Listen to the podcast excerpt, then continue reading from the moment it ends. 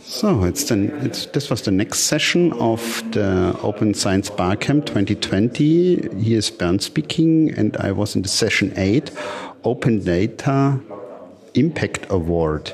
And the moderator of this session was Anna Held. Hello, Anna. Hi. Could you please uh, give a short introduction for us? How are you and, and who are you? I'm Anna Held. I work for the Stifterverband für die deutsche Wissenschaft uh, in a newly designed program called InnoSci. And uh, within this InnoSci program, which is sort of stands for Innovation in Science, um, I am responsible for the Open Data Impact Award.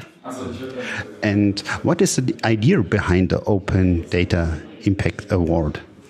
The idea is that we uh, want to incentivize scientists to uh, publish their data openly and to uh, give them sort of uh, a goal to use that data in society for the good of the greater uh, greater society as a whole. And what are your first idea on it? So, do you have you already idea who or or which conception should be awarded? Yeah, we're basically looking at two groups that we want to hand the award to. Uh, group number one would be any researchers or groups of researchers um, who are uh, in this field of open data, so who are putting their data sets out there.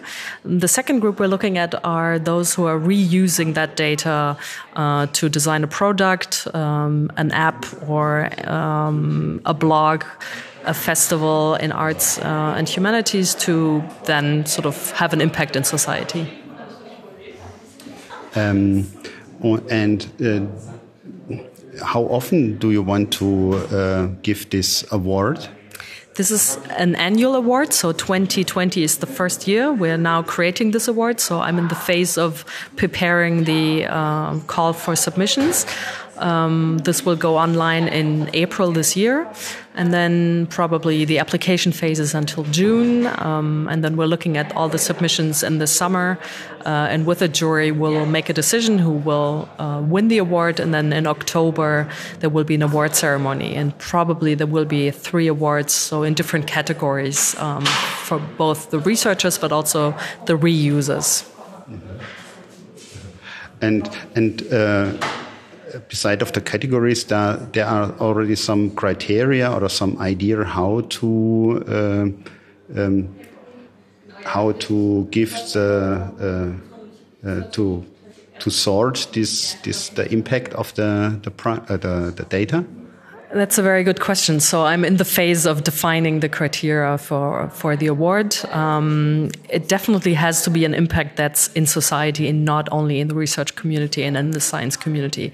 So while this is a very sort of uh, commendable goal to advance research, we're now more looking at or more focusing on on the society part. So how is that research uh, helping society as a whole? Uh, how is it helping humans? How is it helping us develop as a society? So if people can show in their sort of in their submission that there is an impact in society that can come from this data set, or the users who are showing this is how we're using open data uh, to create a, a, new product for society um, based on this this open data set. That's an eligible submission for our award. Is this discussion also open? No, that's actually that's a good point. No, that's not open. That's something that we have to come up with. But I am taking into consideration all the feedback that I'm getting from sort of people in the open science uh, community. Um, the evaluation of the different submissions that will be a partly open process. So we will have jury members um, who are representing this field of open science and, and open data. Uh, and then we're also looking at feedback from from outsiders. And then yeah this will be the different ways of figuring out who will be sort of the, the winner of the award.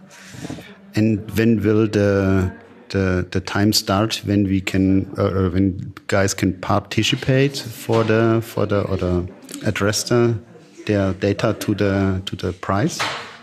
Uh, so the submission will be in, starting in April, um, and from April to June, it's all free for everyone. So, um, and then with closing, the deadline will be at the end of June, so June 30th. And then the summer will be the time to look at all the different submissions, to evaluate them according to different criteria, uh, to measure sort of the impact, to see how open the data is. Um, and then, yeah, come up with sort of the three or four projects that we're um, giving special recognition to. So Anna, thank you for the kind introduction of the prize and thank you for the session at the Open Science Barcamp 2020. Thank you very much.